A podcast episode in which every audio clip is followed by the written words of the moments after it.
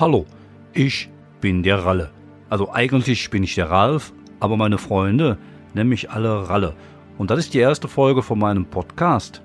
Und in dem Podcast geht es um äh, verschiedene Sachen, aber eigentlich eher um, um, um eine.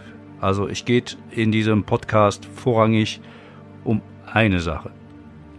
Ich äh, erzähle heute hier viel über den Mond, weil ich bin jemand, der sich schon immer, auch schon als kleines Kind, habe ich mich sehr für den Mond interessiert.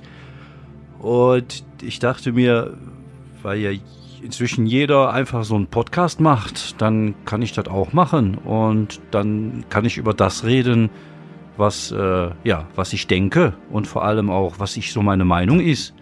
Und ich äh, finde jemand, der so viel weiß wie ich über den Mond, der sollte darüber auch reden können und vor allem auch so öffentlich reden können.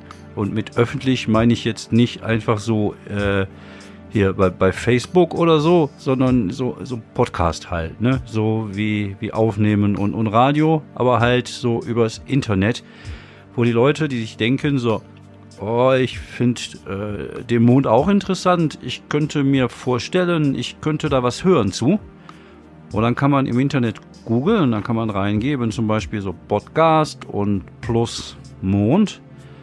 Und dann kommt dann mein Podcast. Und ich rede hauptsächlich jetzt in den nächsten 20 bis 30 Minuten über den Mond und was ich wirklich so äh, faszinierend finde. Ähm, es mag euch vielleicht ein wenig erstaunen, weil man das wahrscheinlich gar nicht so raushört, aber ich habe mich jetzt nicht wirklich ähm, viel vorbereitet. Das heißt, ich ich, ich, ja, ich, weiß natürlich vieles über den Mond, weil ich mich schon damit beschäftige, seit ich äh, 24 bin, also jetzt schon seit äh, 24 Jahren. Und ich habe mir in dieser Zeit auch viel, äh, viel Wissen angeeignet. Und ich, ich äh, würde zum Beispiel gerne darüber sprechen, einfach weil ich denke, dass es da draußen auch andere Leute gibt, die wahrscheinlich sich für den Mond interessieren tun. Und deswegen dachte ich, ich mache das hier. Also, ich äh, wollte heute in der ersten Folge über den Mond reden und äh, hier so eine Art äh, Grund Basisstein schaffen für alle anderen Folgen, die jetzt kommen werden. Weil eigentlich geht es hier nicht nur um den Mond, aber ich will jetzt auch nicht zu viel verraten. Deswegen äh, sage ich jetzt einfach mal, jetzt lege ich sozusagen den Grundstein für alles, was jetzt kommt. Zum Beispiel wollte ich jetzt einfach mal sagen, ich bin mir relativ sicher und wenn ich äh, sage relativ sicher, würde ich sagen, so um die 96, 97 Prozent sicher, dass der Mond aus Käse besteht. Und das ist auch der Grund, warum ich den Mond einfach so liebe, weil ich auch Käse liebe. Und deswegen ist das der Grund, warum wir jetzt über den Mond und den Käse sprechen also über den Mond und die Käsesorten. Und das ist auch der Grund, warum der Podcast Käsemond heißt. Hallo Menschen, herzlich willkommen bei einer neuen Folge des Podcasts ohne Sinn und Verstand. Mein Name ist David Grassoff. Ich befinde mich wie immer in meinem kleinen Podcast-Studio hier in meinem kleinen äh, Dachgeschoss. Und ich kann euch sagen, es ist verdammt warm hier drinnen. Deswegen schon mal vorab, wahrscheinlich wird die Qualität des Gesagten hier innerhalb der nächsten 20 Minuten rapide äh, abnehmen, äh, in, in Relativität stehend zu dem Maß, an dem mein Gehirn jetzt hier durchgekocht wird. Ich guck mal kurz auf die Uhr. Äh, läuft das Gerät? Das Gerät läuft. Das ist schon mal ein gutes Zeichen. Das heißt, ich muss die ganze Scheiße nicht nochmal wiederholen. Ja, es ist äh, ein wunderschöner Sonntag, also wunderschön auch wieder nicht, ist ein bisschen bewölkt draußen, ist schwül, Und ich habe vorhin gelesen, dass in Uruguay und in Chile oder in Teilen Südamerikas einfach mal der Strom weg ist in zwei Ländern mit 48 Millionen Menschen ist der Strom einfach mal komplett weg. Das klingt so ein bisschen wie der Beginn von so einem Katastrophenfilm, finde ich. Mal gucken, wie sich das so äh, weiterentwickelt. Vielleicht äh, wird es ja noch mal spannend. Keine Ahnung, was da passiert ist. Ich glaube, in irgendeinem von den Ländern ist auch Wahlen. Vielleicht war es ja tatsächlich ein Hack. Und äh, ja, das erinnerte mich irgendwie an dem Buch, ähm, an das Buch äh, Blackout, was ich irgendwann mal gelesen habe. Ähm, ich weil ich kenne jetzt den, ich weiß jetzt nicht mehr den Namen des Autors, aber das kann man sicherlich äh, googeln. Ich mag den Autor auch relativ gerne. Ich habe, glaube ich, auch inzwischen fast alles von ihm gelesen. Umso peinlicher ist, dass ich den Namen gerade vergessen habe. Aber Blackout ist nicht ein gutes Buch, kann ich auch sehr empfehlen. Machen wir direkt hier die Empfehlung der, der Woche gleich am Anfang, äh, der das, das auf sehr äh, realistische Weise beschreibt, wie gefickt wir sind, wenn wir keinen Strom mehr haben. Also davon ab, dass es halt keine, kein Licht mehr gibt und keine Heizung im Winter, gibt es halt so viele Sachen, die man nicht so äh, in Betracht zieht, wofür man eigentlich Strom braucht. Zum Beispiel Kühe melken oder zum Beispiel äh, an, äh, an der Tankstelle Benzin bekommen. Weil das ist ja alles, wird ja alles durch Strom erst möglich. Und äh, der zeichnet dann ein relativ düsteres Bild dessen, was passiert, wenn äh, ja irgend so ein russischer oder chinesischer oder nordkoreanischer Hacker äh, das komplette Ding lahmlegt. Ja, das ist äh, ja ist nicht gut. Also äh, muss ich nicht haben. Ja, ich hatte ja vor Woche schon erzählt, dass ich ja selber schon äh, mal die Erfahrung gemacht hatte, wie es ist, wenn man mir im Kleinen den Strom abdreht. Also damals war es vielleicht noch nett und romantisch, aber so im ganzen Großen, im Ganzen, ich glaube, dass wir echt äh, richtig, richtig derbe am Arsch wären, wenn der Strom weg wäre. So, ja, äh, ich hatte eine interessante Woche hinter mir. Ich war, ich habe drei Auftritte. Ich war am Montag, war ich im Pitcher bei der New Materials Night, habe ein bisschen was Neues ausprobiert, ein bisschen was rund gespielt. Dann am Dienstag bei I Love Stand Up in Krefeld. Auch da wieder ein bisschen äh, ja mit dem Material gespielt, an dem ich gerade so arbeite und es waren beide coole Auftritte, es hat Spaß gemacht, ist ein bisschen was Neues bei rumgekommen, ein, zwei Gags, die ich jetzt neu habe, wo ich weiß, okay, die kann man irgendwie äh, ganz gut gebrauchen. Ich habe ein paar neue Ideen, an denen ich gerade arbeite, die ich da so ein bisschen äh, anteasern konnte und ich äh, ja, bin guter Dinge, dass sich das in eine gute Richtung entwickelt. Äh, weiterhin hatte ich da bei beiden Abenden das Vergnügen, äh, einige Newcomer kennenzulernen oder zu sehen. Ähm, dazu aber gleich etwas mehr. Da wollte ich ein bisschen länger drüber reden, über das Newcomer Newcomer-Dasein, über Anfänger in der Comedy. Ähm, ich hatte nämlich auch am Mittwoch einen äh, sehr interessanten Auftritt. Ich war auf der äh, MS Günther. Die MS Günther ist ein kleines äh, ja, Binnenschiffbötchen, also so ein Touristenbötchen, was in Münster ähm, rumschippert. Ähm, ich glaube, benannt wurde es nach ähm, Günther Jauch, weil der Typ, den das Schiff gehört, hatte irgendwie, glaube ich, bei Wer wird Millionär Geld gewonnen und hatte sich das Schiff gekauft und hatte gesagt, äh, wenn ich mir das Schiff kaufe, äh, dann nenne ich das Günther und dann kannst du vorbeikommen und das Ding taufen. Und das hat er wohl gemacht. Und äh, ja, jetzt ist es halt die MS Günther. Ähm, das Interessante an diesem Auftritt ist, dass es zum einen äh, natürlich so so hell ist. Das ist halt eine sehr äh, seltsame Location, weil man halt auf dem Boot spielt. Es ist, ist hell, es schippert über einen über einen, über äh, Fluss und äh, draußen passieren halt Sachen. Die Leute sind natürlich auch ein bisschen abgelenkt. Und dann kommt auch noch hinzu, dass man über zwei Etagen spielen muss. Also man, steht, man spielt irgendwie so ein Stück äh, unten und dann muss man auch mal nach oben gehen, weil die einen nicht sehen. Also die können einen hören, aber die können einen nicht sehen. Das bedeutet, ne, wenn du unten bist, machst du dann ein Theater. Das heißt, die könnten oben zwar hören, was du was du äh, sagst, aber können dich halt nicht sehen. Das ist halt für mich manchmal ein bisschen schwierig gewesen, weil ich halt viel Material habe, was auf so ein bisschen Act-Out auch basiert. Also zum Beispiel das Laufmaterial konnte ich nicht machen oder auch hier äh, Witzezwerg eher schwierig. Also viele Sachen, die ich mache, werden ja auch erst durch die Act-Outs äh, richtig gut und äh, deswegen war es für mich ein bisschen schwierig zu entscheiden, was spiele ich. Hab dann auch mal wieder die Listen ausgegraben aus meiner Tasche, die ich ja eigentlich super selten mache, aber die natürlich für so eine äh, Gelegenheit genau richtig sind. Und es hat Spaß gemacht. Es war anstrengend, weil wir hatten auch so zwei Tische, das waren irgendwie so Mädelsabende, glaube ich, die äh, nicht wirklich äh, Bock hatten oder zumindest uns das Gefühl gaben, weil sie sich halt auch zwischendrin immer unterhalten haben. Einer habe ich dann auch mal kurz gefragt oder gebeten, irgendwie die Klappe zu halten und ihr gesagt, dass äh, ich rede und sie zuhören soll und ob sie denn auch in der Schule früher auch äh, immer so gestört hat in der letzten Reihe. Äh, es war ein bisschen anstrengend, aber die Leute, die Bock hatten, haben zugehört und die haben einen auch gefeiert. Gerade oben waren die richtig gut drauf und hatten auch Bock auf Comedy. Aber das ist halt bei so einer, äh, bei so einer Geschichte muss man immer damit rechnen, dass sowas passiert. Also ich habe ja schon viele Geschichten gehabt, wo äh, die das Setting, sagen wir mal, eher suboptimal war. Und äh, also ich habe ja zum Beispiel mal im, im Rahmen dieser, was war das, die Ruhrtriennale, oder es gibt irgendwie so im Ruhrgebiet so ein, so ein großes kulturelles Gedönse, wo mehrere Städte verbunden sind. Und wir hatten früher als Slammer immer das Vergnügen, in Bussen und Bahnen mitzufahren, zu zwei Slammer und einen Techniker mit der eine Box dabei hatte, um die Leute dann in der Bahn oder im Bus halt äh, kulturell beziehungsweise mit lustigen Geschichten zu unterhalten. Und auch das kann manchmal halt verdammt zäh sein, weil die Leute wollen manchmal auch gar nicht, die Leute wollen sich unterhalten, sind gerade auf dem Weg, keine Ahnung, um sich einen Streter irgendwo in Dortmund anzugucken. Und dann kommt dann plötzlich irgendjemand im Bus und fängt dann irgendwas zu erzählen, was einen nicht interessiert es kann, es gab gute Momente und es gab halt auch äh, schwierige Momente, sage ich jetzt einfach mal so. Und das ist halt eher äh, ja super optimal gewesen. Aber das auf dem Schiff ging, weil die wollten ja tatsächlich auch größtenteils äh, Comedy haben.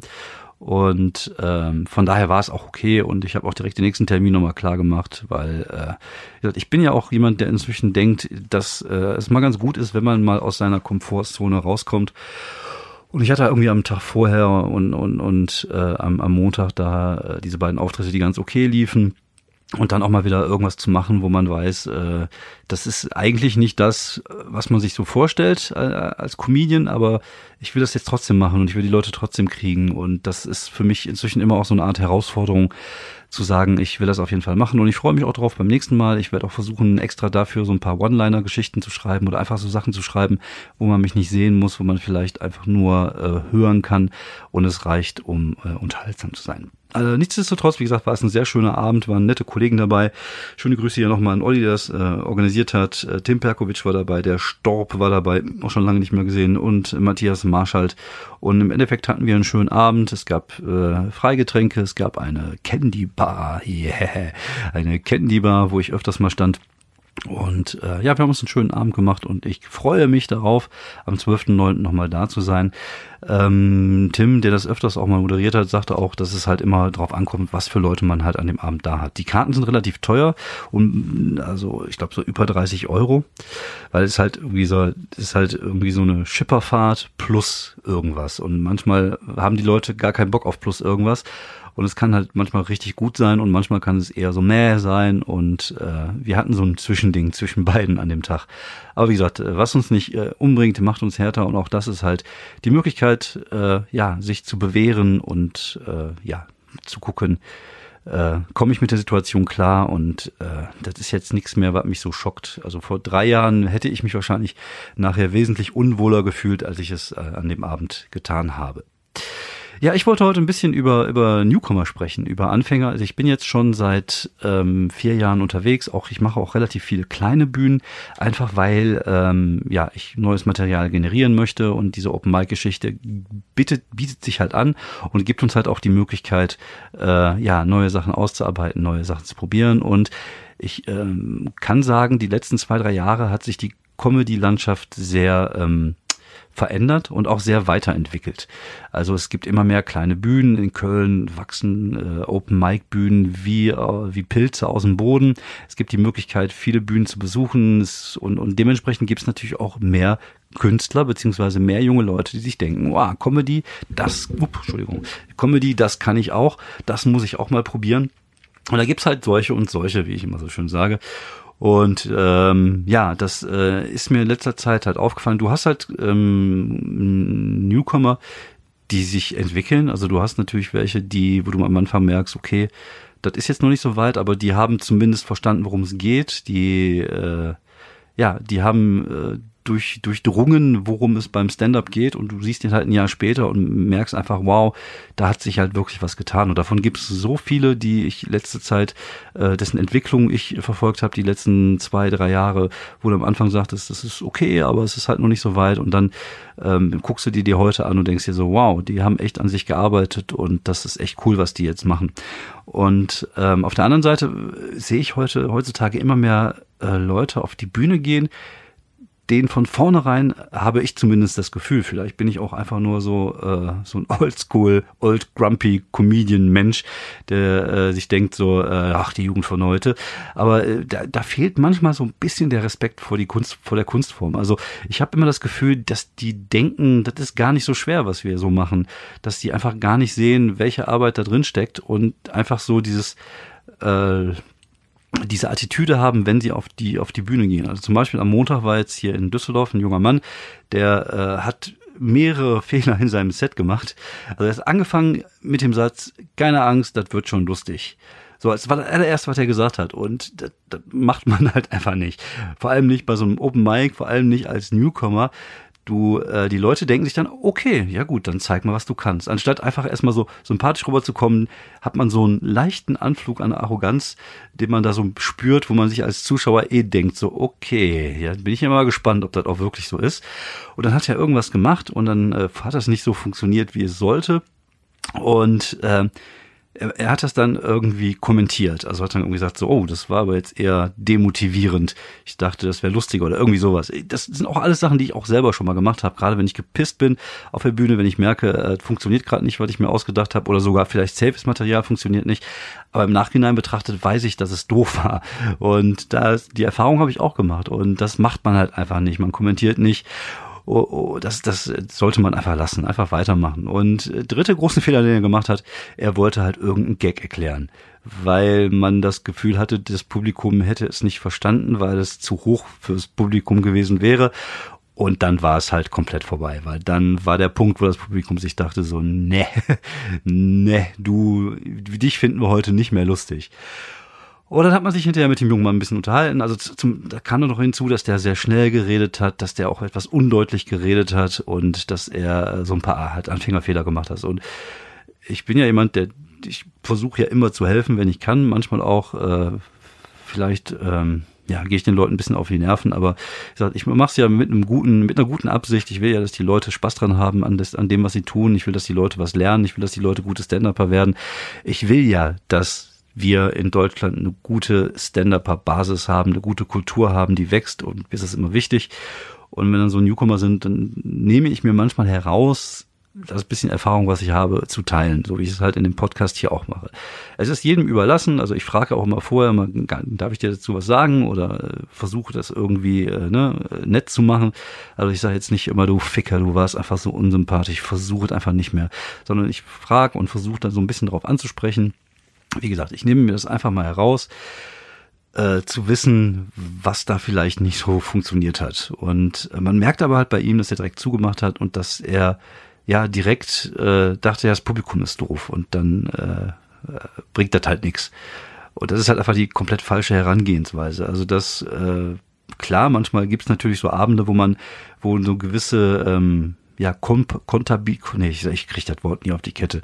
Kompatibilität, genau, wo eine gewisse Kon Kompatibilität zwischen Publikum und Künstler vorhanden ist, was schön ist. Und dann gibt's halt auch so Abende, wo das gar nicht so ist. Und das ist ja bei mir auch nicht anders. Aber es, es passiert eigentlich inzwischen relativ selten, weil man ja auch schon lernt, so ein bisschen einzuschätzen, wie die drauf sind, was die, was die können und so. Und, und äh, also wenn das mal so ein von zehn Auftritten passiert, dann ist das halt alles im Rahmen und es ist halt auch alles okay. Und so ganz Bomben tue ich ja nicht mehr. Zum Glück, toi, toi, toi, ich klopfe mal immer voll. Und äh, ja, aber äh, einfach dann zu sagen, nee, das liegt nicht, nicht, nicht an mir, liegt nicht an meinem Material, das liegt immer am Publikum, ist halt einfach eine komplett falsche Herangehensweise. Ähm, dann hatte ich am, war am Dienstag noch so ein äh, junger Mann auf der Bühne, ähm, das war ganz witzig. Der, äh, auch, auch er, du merkst halt sofort bei Anfängern, also die stehen immer relativ weit hinten auf der Bühne, halten das Mikro viel zu weit weg vom Mund. Aber das erste, was er machte, er war irgendwie vor ihm, war der Kollege Sertat Schmutlu, von dem ich ja öfters hier mal so ein bisschen äh, geredet habe. Und äh, das erste, was er machte, war irgendein Gag und dann irgendwie so ein Diss in Richtung, in Richtung Sertac. Und da denke ich mir auch so, Junge, das ist einfach, das macht man einfach nicht. Vor allem nicht, wenn man nicht gut ist. So, der hat ganz gut funktioniert an dem Abend, was daran liegt, dass die bei I Love Stand Up auch sehr, äh, ähm, wie soll man sagen, gut erzogen sind. Aber ich sag mal, in 80 Prozent anderer Fälle wäre der wahrscheinlich mit dem Material nicht wirklich gut angekommen und ich sag, mach das doch nicht, tu das doch einfach nicht. Und, und du musst dir erstmal den Respekt deiner Kollegen erarbeiten, bevor du äh, überhaupt da in der Lage bist, irgendjemand dissen zu müssen. Und äh, jeder, also klar, wenn ich das jetzt gemacht hätte mit Zertat, dann wäre das vielleicht was anderes gewesen, wobei ich es gar nicht so gemacht hätte, wie er es gemacht hätte, sondern ich, äh, ne, es irgendwie hat irgendwie auf seine Körperfülle angespielt, was einfach blöd war. Weil Zertat nimmt, hat er relativ entspannt genommen. Anderer Kollege Myrobaka, der da war, der auch an dem Abend zuvor sich sehr über den anderen Anfänger äh, aufgeregt hat hat sich da auch sehr drüber aufgeregt, was ich wieder lustig fand, weil Miro auch so äh, schon in diesem Grumpy Old Man Modus drin ist, was ich immer sehr äh, angenehm finde, wenn ich nicht der Einzige bin. Und ja, das macht man halt. Wie gesagt, es geht ja nicht darum, dass es nicht witzig war oder so, aber es ist halt einfach doof. Mach es einfach nicht. Erarbeite dir erstmal den Respekt der Kollegen und dann kannst du anfangen, irgendwelche Spirenskes mit den Kollegen zu machen. Ja, wir machen das untereinander auch, aber wir kennen uns auch schon seit Jahren. Jeder von uns ist halt durch viel Scheiße schon gegangen und teilweise sind wir auch zusammen schon durch Scheiße gewartet. Das ist halt was anderes, äh, als wenn, wenn du da jetzt als jemand auf die Bühne kommst, der vier Auftritte hat und denkt, er müsste da mal so einen locker flockigen Spruch machen. Äh, ja, wir sind alles Comedian und wir nehmen das auch äh, lustig an. Und wenn es wirklich gut gewesen wäre und wenn es lustig gewesen wäre, hätte ich vielleicht noch gesagt, okay, kann man machen. Aber so, das ging einfach nicht. Und, und manchmal habe ich das Gefühl, dass sie sich einfach auch völlig ähm, ja, dass die, die sich selber über, überhöhen, ist vielleicht jetzt nicht das richtige Wort, aber ich frage mich immer, woher die manchmal so dieses Selbstvertrauen nehmen. Die gehen auf die Bühne, haben vielleicht ein, zwei gute Jokes und denken schon, sie wären die Könige der Welt. Und äh, auf der anderen Seite denke ich mir, das ist halt irgendwann ein natürlicher Prozess, dass die Leute dann halt einfach irgendwann nicht mehr eingeladen werden oder äh, nicht mehr funktionieren werden. Also ich kann mir nicht vorstellen, dass man mit so einer Attitüde und, und ähm, ja, mit so einem Glauben an sich nur, also nur mit dem Glauben an sich kann man nichts erreichen, sondern man muss halt irgendwie arbeiten und, und versuchen, seine Comedy besser zu machen. Und es gibt halt viele Newcomer, die das auch tun und wo man halt wirklich auch merkt, dass sie sich Mühe geben, dass sie äh, einem respektvoll entgegentreten und dass, wenn man sich über Comedy unterhält, äh, ja, dass man so eine gleiche Ebene hat. Ne? Das ist halt, obwohl vielleicht äh, der Newcomer es vielleicht drei Jahre weniger macht als ich, man trifft sich trotzdem auf Augenhöhe, weil man die gleiche, gleiche Leidenschaft für das, für das, äh, für, für die Stand-up-Comedy hat. Aber bei manchen habe ich einfach nur das Gefühl, so, das geht nur darum, ja, ist, keine Ahnung, vielleicht ist das auch so ein, so ein, ich, ich sollte vielleicht mal Sätze zu Ende sprechen. Also es geht nur um Fame, um darum bekannt zu werden, um, um was Cooles zu machen, damit man das in seine Instagram-Story schreiben kann. Ich glaube, es ist auch so ein bisschen der Zahn der Zeit, dass es halt so äh, relativ schnell geht heutzutage, irgendwie berühmt zu werden oder bekannt zu werden. Und ähm, ja, oft ist das halt nicht mit qualitativem Content verbunden, sondern es reicht manchmal einfach nur, wenn man lustige Videos im Internet macht oder äh, wobei, das wäre ja noch guter Content. Also wenn manchmal ist es einfach nur so dieses Präsentieren und sich selber überhöhen und sich selber auf einen Podest stellen, der eigentlich gar nicht vorhanden ist. Und das ist ja auch dieses, diese komplette Instagram-Welt ist ja, ne, das Thema hatten wir auch schon zu Genüge hier in diesem Podcast, einfach so dieses, diese Scheinwelt, wo alles einfach nur, äh, ja, fake ist. Und das funktioniert aber auf Dauer bei der Comedy nicht, weil du kannst halt die Bühne nicht faken, sondern du musst da äh, hart dran arbeiten an deinem Material. Und äh, diese Erfahrung werden so die einen oder anderen äh, Newcomer auch machen. Und ich glaube, das ist auch wichtig. Und es ist auch wichtig, dass die auf die Fresse fallen, genauso wie wir auch auf die Fresse gefallen sind.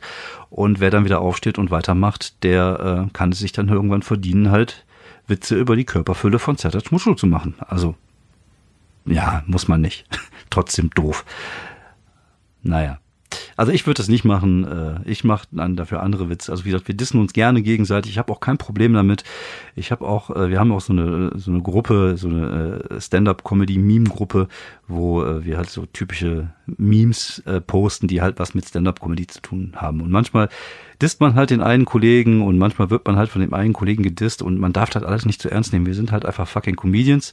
Aber wie gesagt, es sollte halt auf eine respektvolle Ebene passieren und es ist halt natürlich was anderes, wenn ich die Leute kenne, als wenn da irgend so ein Typen auf die Bühne geht, den ich noch nie gesehen habe und der mir dann einen dummen Spruch drückt. Das äh, muss einfach nicht sein. Das finde ich persönlich dann auch respektlos. So, ich äh, werfe noch mal kurz einen Blick auf die Uhr. Oh, 24 Minuten haben wir schon. Ja, ich ähm, werde bald in Sommerpause gehen. Ich weiß noch nicht so ganz genau, wie ich das mache. Ich tendiere dazu zu sagen, dass ich so Juli und die Hälfte von August frei nehme. Ich habe tatsächlich im Juli noch ein paar Auftritte, ähm, bin dann auch äh, 15 Tage irgendwann im Urlaub, beziehungsweise eine Woche bin ich weg und eine Woche sind wir dann zu Hause. Und im August habe ich bis jetzt nix. Also ich glaube, einen Auftritt habe ich bis jetzt im August. August ist immer Wüste, aber es ist halt auch ganz gut, wie gesagt, um den Kopf mal so ein bisschen leer zu bekommen, um zu gucken, äh, wo die, wo, wo man weitermachen kann, wo dran man arbeiten kann. Ähm, ja, sonst war es eigentlich eine relativ äh, fluffige Woche. Ich war gestern auf dem Feuerwehrfest bei uns auf dem Dorf und äh, äh ich muss einfach zugeben, ich fühle mich in Menschenmengen nicht so wirklich wohl. Vor allem ist es halt irgendwie auch laut, es ist halt auch Musik, es sind Menschen, die reden laut. Ähm, ja, auf der Bühne finde ich das okay, ich fühle mich auf der Bühne wohl und das mache ich auch gerne.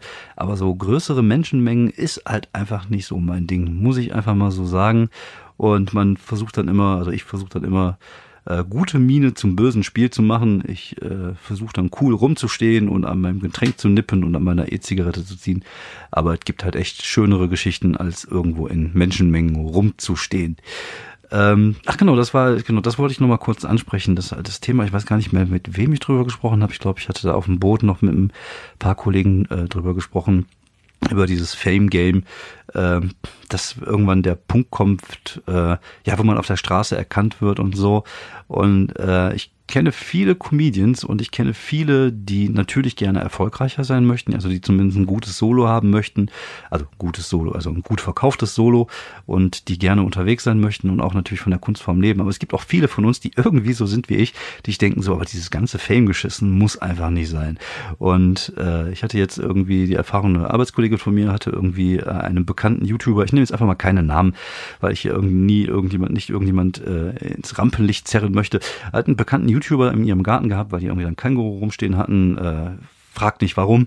Und äh, da waren dann plötzlich, obwohl es keiner wusste, waren plötzlich da so 30, 14-jährige schreiende Mädels vom, vom Haus. Und da denke ich mir auch so, ne, boah, das ich, wäre für mich ein Albtraum, glaube ich so ein Leben führen zu müssen, dass du irgendwie nicht mehr auf die Straße gehst oder oder auf die Straße gehst und äh, du nicht mehr dich bewegen kannst, weil keine Ahnung irgendwelche kreichende Mädchen dich so cool finden und so. Gut, das wird mir auch nicht mehr passieren. Dafür bin ich auch einfach viel zu zu alt und äh, ist auch einfach gar nicht so meine Zielgruppe. Und zum Glück benehmen sich äh, Ü30 Menschen oftmals ein bisschen besser. Aber allein dieser Gedanke, äh, dieses dieses Fame zu haben und ich finde es cool, wenn man für seine Kunstform respektiert wird, also auch für das, was man erreicht hat, respektiert wird, egal ob das jetzt viel ist oder wenig. Also ich, ne, ich habe es ja auch schon oft genug gesagt, Erfolg ist etwas, das jeder für sich selber auch ein Stück weit ähm, benennen muss. Also ich empfinde es schon als okay, was ich äh, bis jetzt erreicht habe und ich weiß, äh, dass ich künstlerisch noch äh, einige gute Jahre vor mir habe und von daher äh, ist das auch alles okay. Aber so, wenn man, wenn man so diese, diese Stufe erreicht hat, dass man nicht mehr auf die Straße gehen kann, dass die Leute einen wiedererkennen. Und ich bin ja manchmal mit Leuten unterwegs gewesen, auch in der Stadt, die halt ein bisschen bekannter sind und dann hast hier mal ein Foto, da mal ein Foto, hier ein Lächeln. Und manchmal hast du einfach keinen Bock drauf. Manchmal bist du auch schlecht drauf und ich bin privat auch eher so der Typ etwas grumpy. Wie gesagt, ich stehe dann auf Feuerwehrfesten einfach nur rum und versuche mich dann nett zu unterhalten, wenn ich jemanden kenne, aber eher, ich bin eher so der Grumpy-Typ halt, ne? Und äh, das, äh, ich bin, äh, ich strahle jetzt nicht so megamäßig Lebensfreude aus, wenn ich auch privat unterwegs bin. Ich bin dann auch nett und versuche immer höflich zu sein, auch zu Menschen, die ein Foto wollen oder so. Also es ist auf der Straße jetzt noch nicht passiert, aber nach irgendwelchen Auftritten oder so. Aber ich finde das schon recht anstrengend, glaube ich. Also ich war auch mal mit dem Hennes Bender unterwegs und äh, das ist jetzt jemand, der, sagen wir mal, jetzt nicht so super äh, präsent ist mehr, aber die Leute kennen ihn halt. Und äh, oftmals hat man so diese Blicke gespürt und, und dieses, äh, wir waren irgendwie, ich glaube, der war, ist in Wuppertal aufgetreten, dann waren wir irgendwie unten bei uns da in dem Real, da gab es so eine Dönerbude oder ich war, oder ein Subway, ich weiß gar nicht mehr, was wir da gemacht haben, irgendwas gegessen auf jeden Fall. Und dann hast du manchmal die Leute, da merkst du, äh, die erkennen den, aber die wissen den gerade nicht einzuordnen. Und also ich stelle mir das echt sehr, sehr anstrengend vor und das ist halt auch nichts, was mich irgendwie auch nur anspricht. Von daher, äh, ja, Erfolg haben fände ich schon cool, also erfolgreicher zu sein als das, was ich bin. Und äh, aber so dieses ganze Fame-Geschissen muss ich einfach nicht haben. So kreichende Mädchen und so. Ich habe schon ein kreichendes Mädchen zu Hause. Wenn sie nicht hört, kreicht sie auch manchmal. Und äh, ja, das reicht mir voll und ganz. Ich muss da, ne, ich muss das nicht haben. Das ist nicht meine Welt. Aber wie gesagt, ich glaube, ich bin da eh raus. Wenn, dann äh, ist meine Zielgruppe auch eine ganz andere. Und da bin ich sehr dankbar für. Ich freue mich auch immer wieder über die netten äh, Kommentare auf meiner Facebook-Seite, über die netten Kommentare unter Tweets. Ich freue mich auch über die weniger netten Kommentare.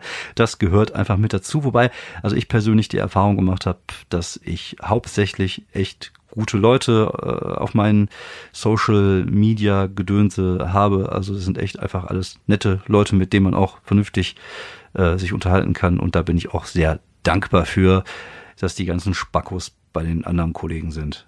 Ich nenne jetzt keine Namen. So, das war's von mir. Ich wünsche euch eine schöne Woche. Habt Spaß, genießt die Sonne, genießt den Sommer, wenn er denn zu euch durchdringt. Und äh, ja, falls ihr Lust habt, könnten wir uns nächste Woche nochmal hören. Wie gesagt, ich glaube, so zwei, drei Wochen mache ich noch und dann kommt die Sommerpause und dann geht's dann irgendwann äh, nach dem Sommer und nach der Erholung weiter. Ich wünsche euch eine schöne Woche. Macht's gut. Bis dann. Ciao.